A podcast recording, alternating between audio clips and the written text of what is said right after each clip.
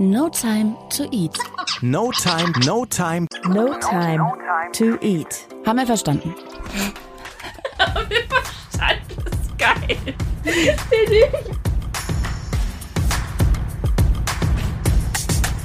Yes, yes. Und da sind wir wieder. Ich begrüße dich zum dritten und ich glaube auch tiefgründigsten Teil aus dieser kleinen Geburtstagstrilogie.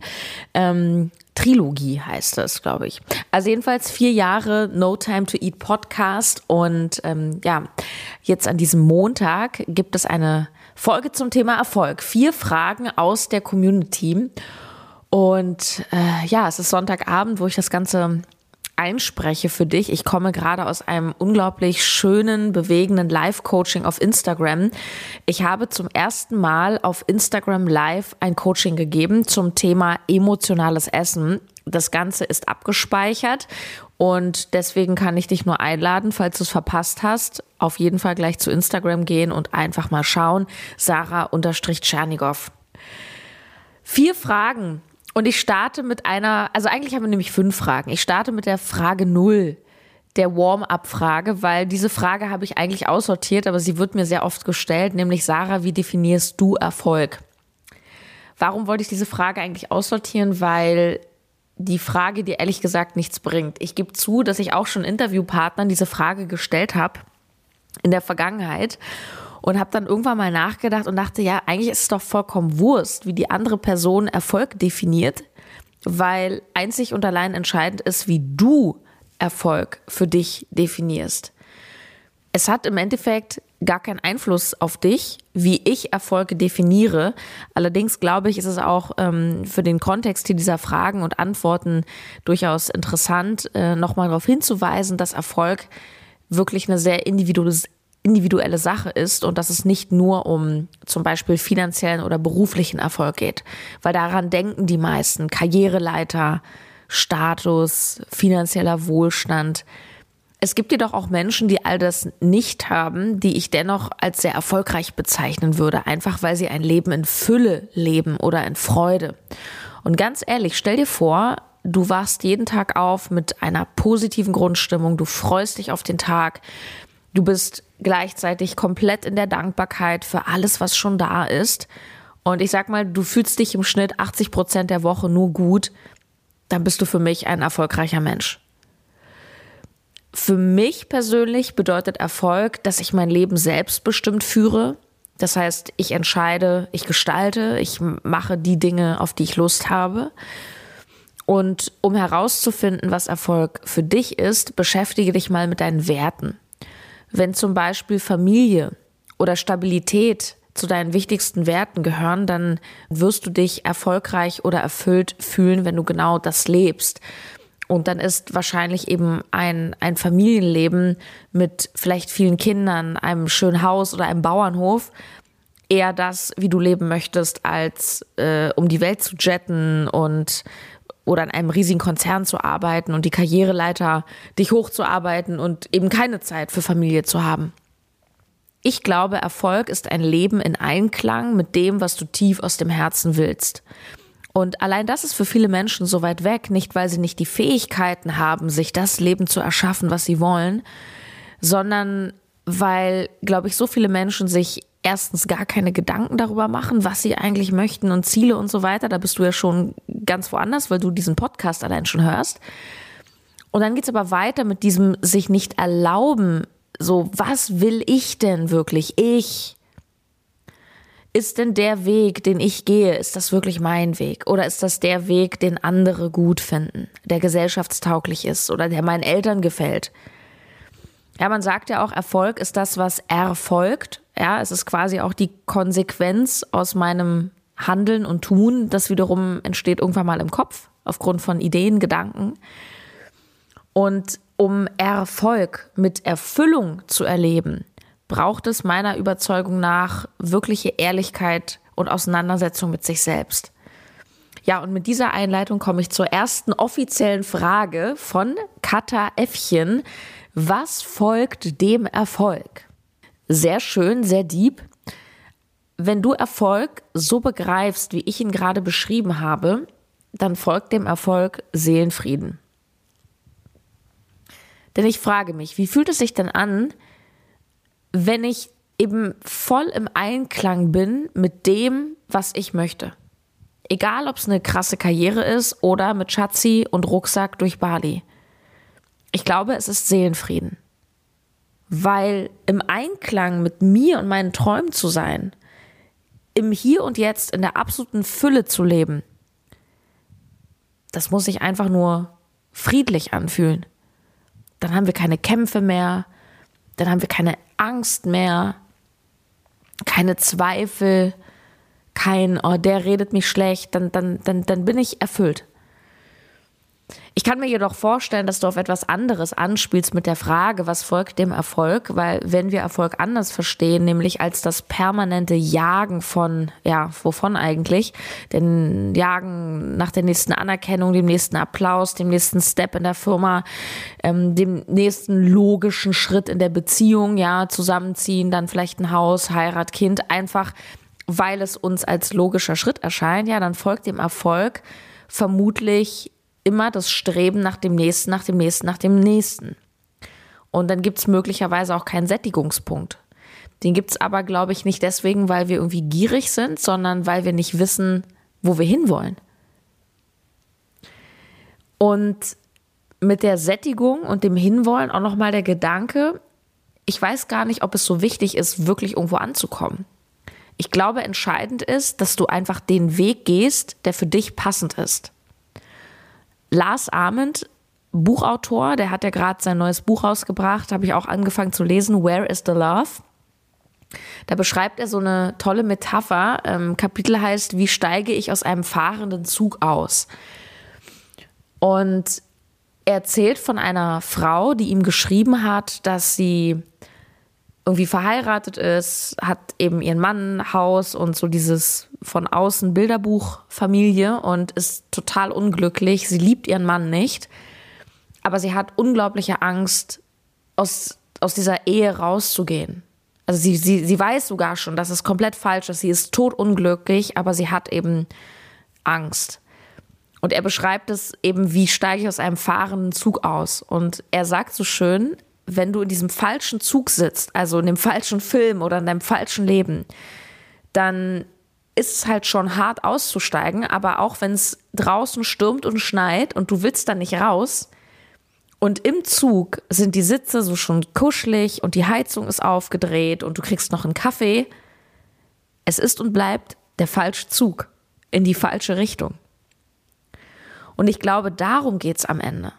Nicht darum, nächster Erfolg, nächster, sondern bist du einfach auf deinem Weg? Sitzt du im richtigen Zug? Und by the way, wir können ja auch mal umsteigen, wir können ja auch mal eine extra Runde drehen. Ich mache, das macht die Deutsche Bahn ja auch so. Ja. Mein Freund ist vor ein paar Wochen, als so krasser Winter war, ist der, hat er den letzten Zug von München nach Berlin genommen ähm, dauert viereinhalb Stunden. Er wäre regulär auch erst nachts um eins am Hauptbahnhof in Berlin angekommen und er kam dann an um 3.30 Uhr weil die wieder mit Schnee und Eis nicht klarkamen. Dann hieß es, wir sind in Bamberg, wir können Bamberg nicht halten, wir fahren wieder zurück. Und es war unglaublich. Da waren alle Toiletten kaputt und so. Ähm, nur das Spannende war, es war der richtige Zug wenn du nicht eines Tages so auf dein Leben zurückblicken willst und denken magst, oh, ich habe nicht richtig gelebt, ich habe nicht das gemacht, was ich eigentlich wollte, ich habe die Chancen nicht ergriffen. In meiner Vorstellung ist das eines der schlimmsten Gefühle, was man irgendwann, wenn man alt ist, haben kann. Und ähnlich fühlt es sich bestimmt an, wenn du denkst, okay, jetzt sitze ich gerade, keine Ahnung, ich sitze hier in meiner dicken Villa, ich habe einen dicken Posten, ich habe drei Porsches in der Garage, aber ich habe einen Burnout. Heißt nicht, dass Leute, die das haben, alle einen Burnout haben. Heißt nur, dass es viele Menschen gibt, die zum Beispiel ganz krass den Fokus auf Status, auf Karriere legen, obwohl sie tief im Inneren eigentlich etwas ganz anderes wollen. Und das sind für mich dann auch keine erfolgreichen Menschen. Also die Antwort auf die Frage, was folgt dem Erfolg, es hängt davon ab, was Erfolg für dich ist. So, jetzt muss ich kurz mein Handy dazu holen als kleinen äh, Spickzettel, als digitalen Spickzettel. Und zwar hat Janni 1190 gefragt, wann sollte man aufhören, nach Erfolg zu streben? Und Janni hat mir dann noch eine längere Nachricht hinterher geschickt und ich möchte dir einen Teil vorlesen. Sie schreibt dazu, ich bin ein Mensch, der immer Herausforderungen sucht. Das Ziel zu erreichen ist schön, aber die Herausforderung schöner. Ich höre von meiner Mama immer wieder, du musst doch mal zur Ruhe kommen und mit dem zufrieden sein, was du hast. Hat sie recht? Sollte ich mir Sorgen machen, weil ich Stillstand nicht gut ertrage und mir immer neue Ziele setze? Ich hoffe, du liest es. Vielen Dank für deinen Podcast, er hat mir in vielen Sachen sehr geholfen. Liebe Grüße und danke für diese schöne Frage. Ähm, boah, da steckt natürlich ganz viel drin. Also erstmal, man sollte. Streicht mal alle dieses Wort Mann. Man sollte, man müsste, dann hat man ja. Wer ist dieser Mann? Bleib bei dir. Ich. Und dann sollte, das ist wie müssen. Es, es geht nicht darum, was man sollte, was richtig wäre oder andere denken, sondern es geht nur darum, was für dich passend ist.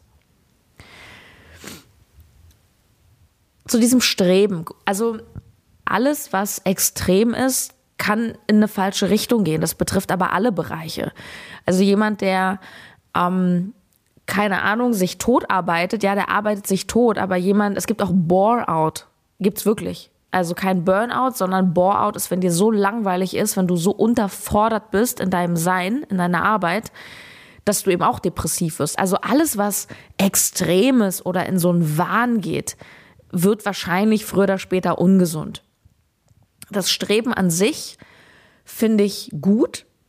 Und ich glaube, es geht tatsächlich im Leben, ich weiß, das will nicht jeder hören, aber es geht um Wachstum und Entwicklung. Das heißt nicht, dass es immer berufliche Entwicklung ist. Doch ein Baum, der nicht wächst, stirbt. Und schau mal, wir sagen ja immer, es gibt diese Gegensätze Leben und Tod. Ist totaler Quatsch. Leben ist nicht das Gegenteil von Tod, sondern das Gegenteil von Tod ist Geburt. Also Geburt und Tod. Und dazwischen das Leben, das, was wir jetzt gerade hier haben, das Leben ist ein Weg. Das ist die Reise von der Geburt zum Tod. Jetzt werden wir wirklich ziemlich tiefenpsychologisch. Ähm, und im Idealfall ähm, hast du dich im Laufe deines Lebens, wenn du irgendwann mal zurückschaust, dich in so ein altes, weises, zufriedenes Ich verwandelt hast dir hoffentlich deine Träume erfüllt, hast Erfahrungen gesammelt, hast zumindest alles gegeben, was für dich sich richtig angefühlt hat, hast auch alle möglichen Emotionen erlebt. Und ja, es geht immer weiter. Es geht ums Streben, es geht um Lernen jeden Tag. Doch das, liebe Janni, was du da beschreibst oder was ich da glaube rauszuhören, da geht's ja nochmal um was anderes. Ähm, das klingt für mich so, ne, ich glaube, du beschreibst es ja auch so, ne, das ist immer auf der Jagd und ich halte das nicht aus, diesen Stillstand. Ähm, Klammer auf, kurz zu deiner Mutter. Deine Mutter liebt dich, sie meint es gut, sie hat Angst um dich, hör nicht auf sie. Ja. hör auf dich. Und ich glaube, deine ganz große Challenge ist es, dass du mal traust, dich diesem Gefühl zu stellen. Was ist denn da eigentlich, wenn ich all das nicht mehr habe? Was ist denn dieser, was ich Stillstand nenne? Was ist denn das, was ich da nicht aushalten will? Und ich weiß, es sind tiefe, brutale Fragen. und da darfst du einfach mal hinschauen. Wofür machst du das? Was lässt dich so rennen? Was ist denn, wenn du zur Ruhe kommst? Und das ist etwas, was mir im Coaching natürlich sehr oft begegnet. Und die Angst vor der Ruhe ist häufig die Angst vor unseren Gedanken und den Gefühlen und dem, was dann kommt.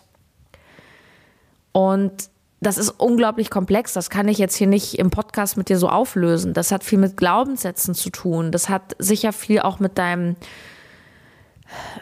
mit deiner Definition von Selbstwert zu tun.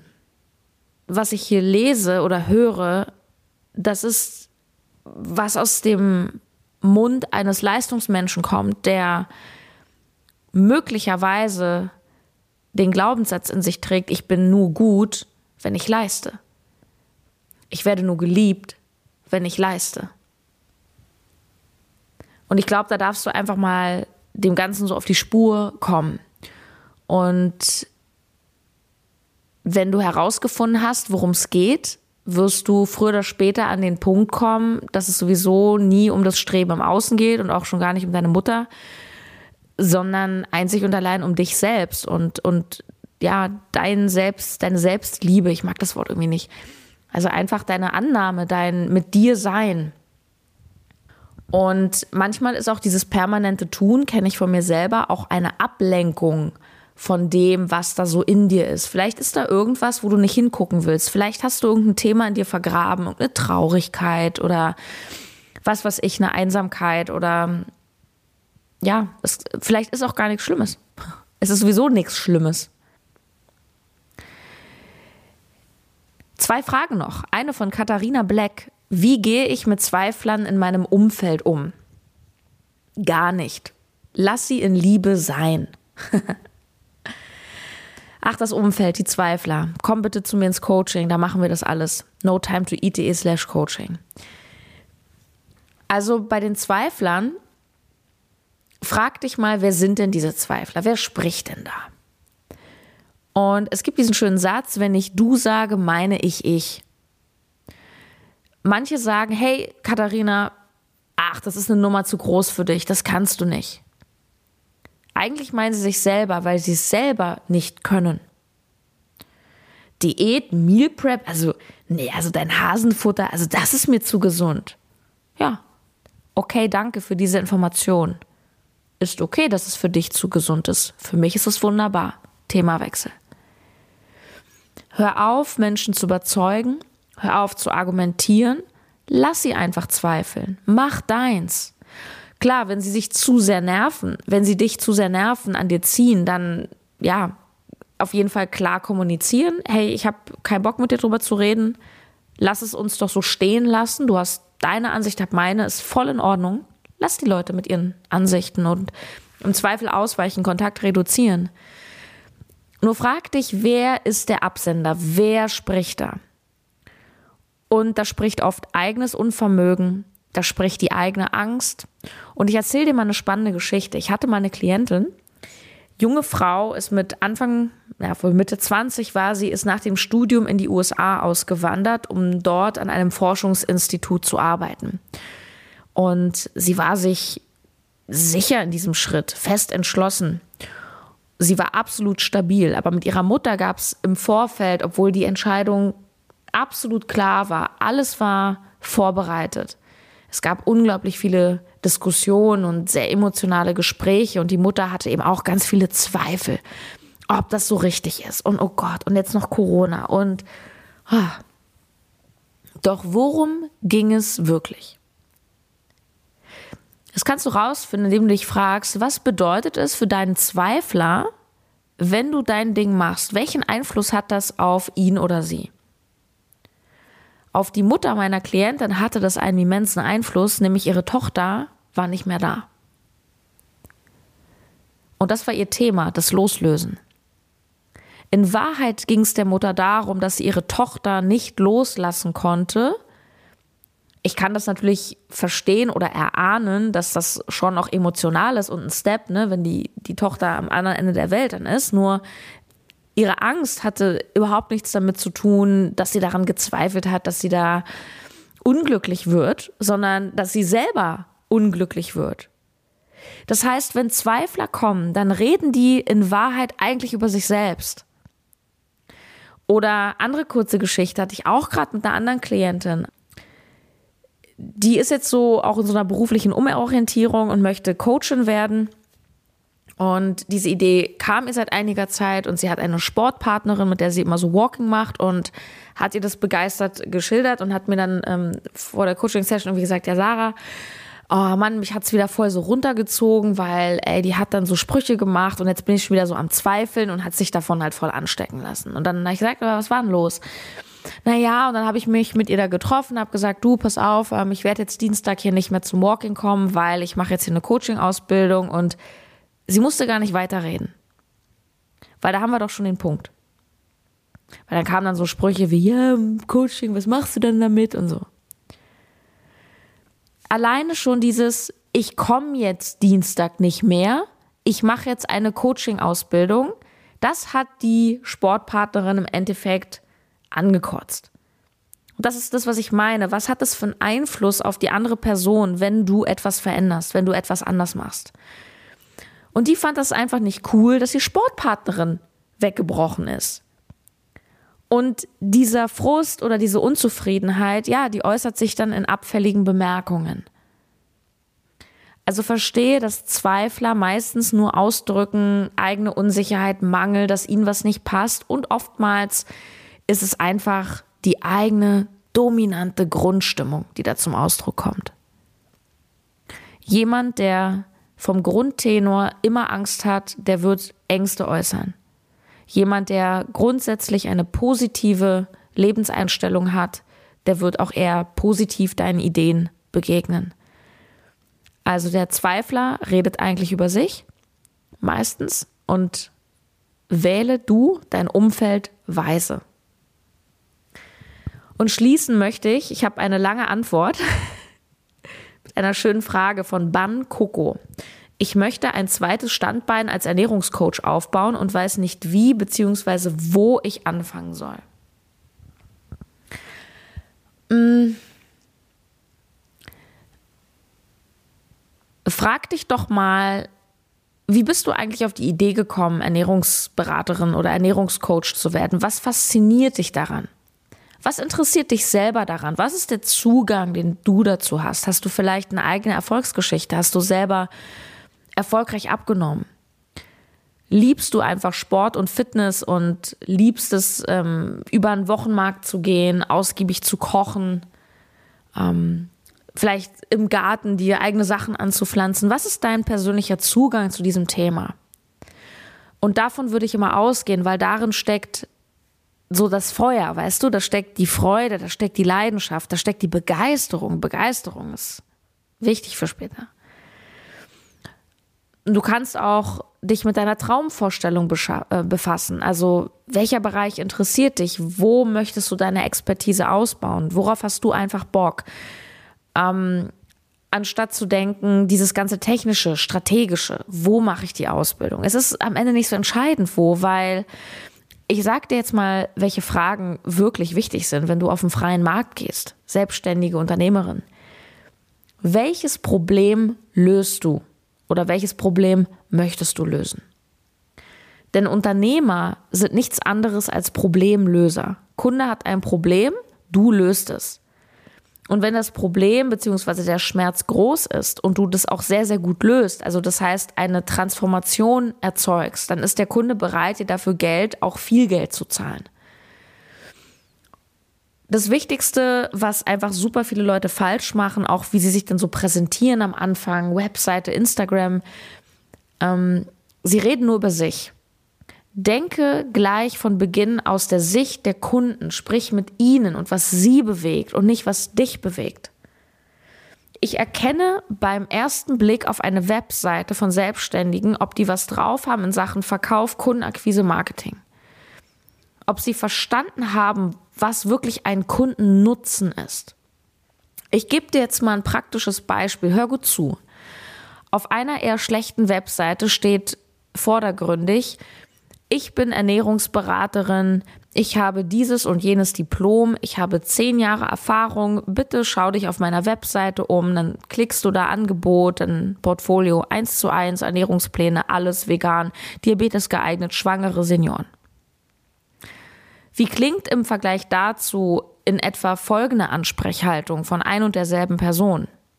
Wenn da auf der Website in der Mitte so ein Text steht wie, hey, ich unterstütze alleinerziehende Mütter dabei, trotz wenig Zeit schnell wieder in Form zu kommen und Ernährung und Baby unter einen Hut zu kriegen. Klicke hier für ein kostenloses Kennenlerngespräch. Hm. Mal angenommen, du bist diese Zielgruppe. Von welchem Text fühlst du dich mehr angezogen? Natürlich vom zweiten. Und warum? Weil ich weiß sofort, was ich bekomme. Aha, das ist also, wenn ich alleinerziehende Mama bin und schnell in Form kommen will. Aha, ja, ist mein Thema. Genau, hier. Also ich, ich finde mich wieder oder eben nicht.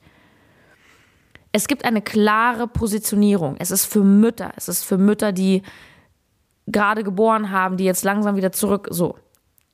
Also wenn ich eine alleinerziehende Mutter wäre mit diesem Thema, dann würde ich da sofort hingehen, anstatt zum Wald- und Wiesencoach, der so einen ganzen Bauchladen hat und sagt, ich bin Ernährungscoach für alles und jeden. Und außerdem wird hier in diesem anderen Beispiel der Kundennutzen in den Vordergrund gestellt und nicht eben meine Ausbildung. Den Kunden interessiert deine Ausbildung nicht. Den Kunden interessiert, dass er Hilfe bekommt.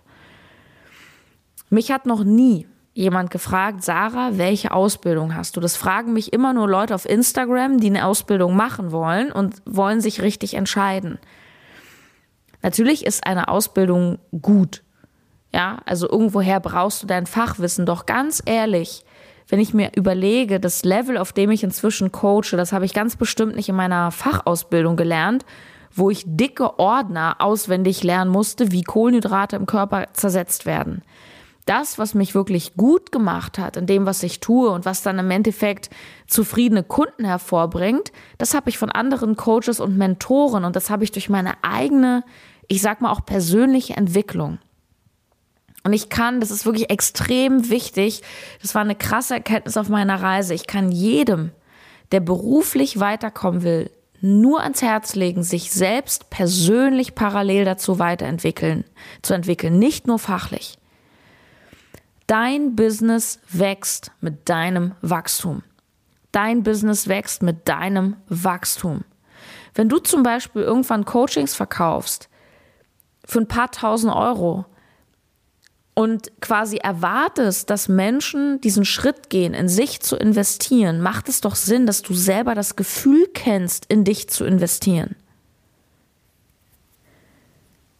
Oder du konfrontierst Coaching-Klienten mit ihren Ängsten, mit ihren negativen Gefühlen, da macht es doch Sinn, dass du das auch schon mal durchlebt hast, oder?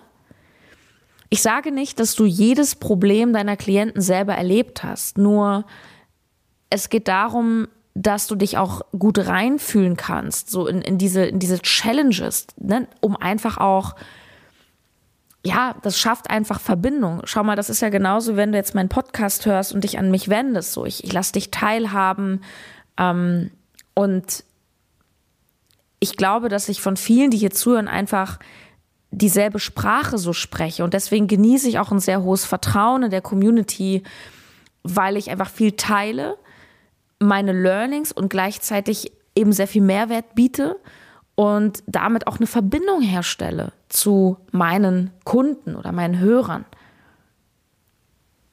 Das, was ich so äh, biete, das ist eigentlich das Ergebnis von einer super coolen vierjährigen Reise aktuell, meinen eigenen Erfahrungen, auch meinen Investments. Ich habe wirklich satt fünfstellig schon in Coachings, Seminare querbeet investiert. Ich habe Verkaufsschulungen gemacht. Ich habe ähm, bei Christian Bischoff die ganze Uni gemacht. Ich habe eins zu eins Coaching bei Tobi Beck gemacht und so und so.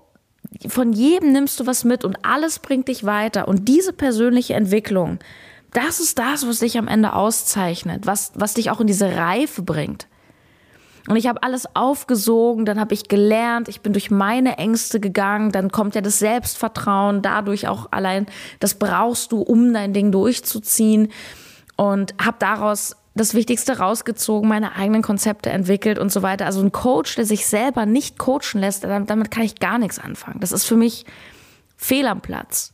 Das ist dann so wie ein Uni-Professor, der ganz, ganz viel weiß aus seinen Büchern, aber keinen Plan hat, was draußen abgeht. Ja, und dann, liebe Ban Coco, lauf einfach los. Was du brauchst, lernst du auf dem Weg. Und mit deiner Entwicklung wird sich eh alles weiterentwickeln. Und geh einfach mit dem Flow. Am Ende geht es darum, dass du den ersten Schritt gehst und dann wirst du schon sehen. Es werden Dinge funktionieren, es werden Dinge nicht funktionieren und so formt sich das und umarme die Reise. Ja, äh, das war's mit vier Erfolgsfragen. Eigentlich waren es ja fünf glaube ich. Ach, ich kann gar nicht mehr zählen. Ist schon ein bisschen spät gerade. Um, ähm, und ich glaube, wir haben jetzt ein schönes Roundup gemacht aus so Thema Ziele, Freude finden, mit dem Umfeld zurechtfinden, mit der Mama, dann trotzdem sein Ding machen, ähm, berufliche Expertise entwickeln, verkaufen.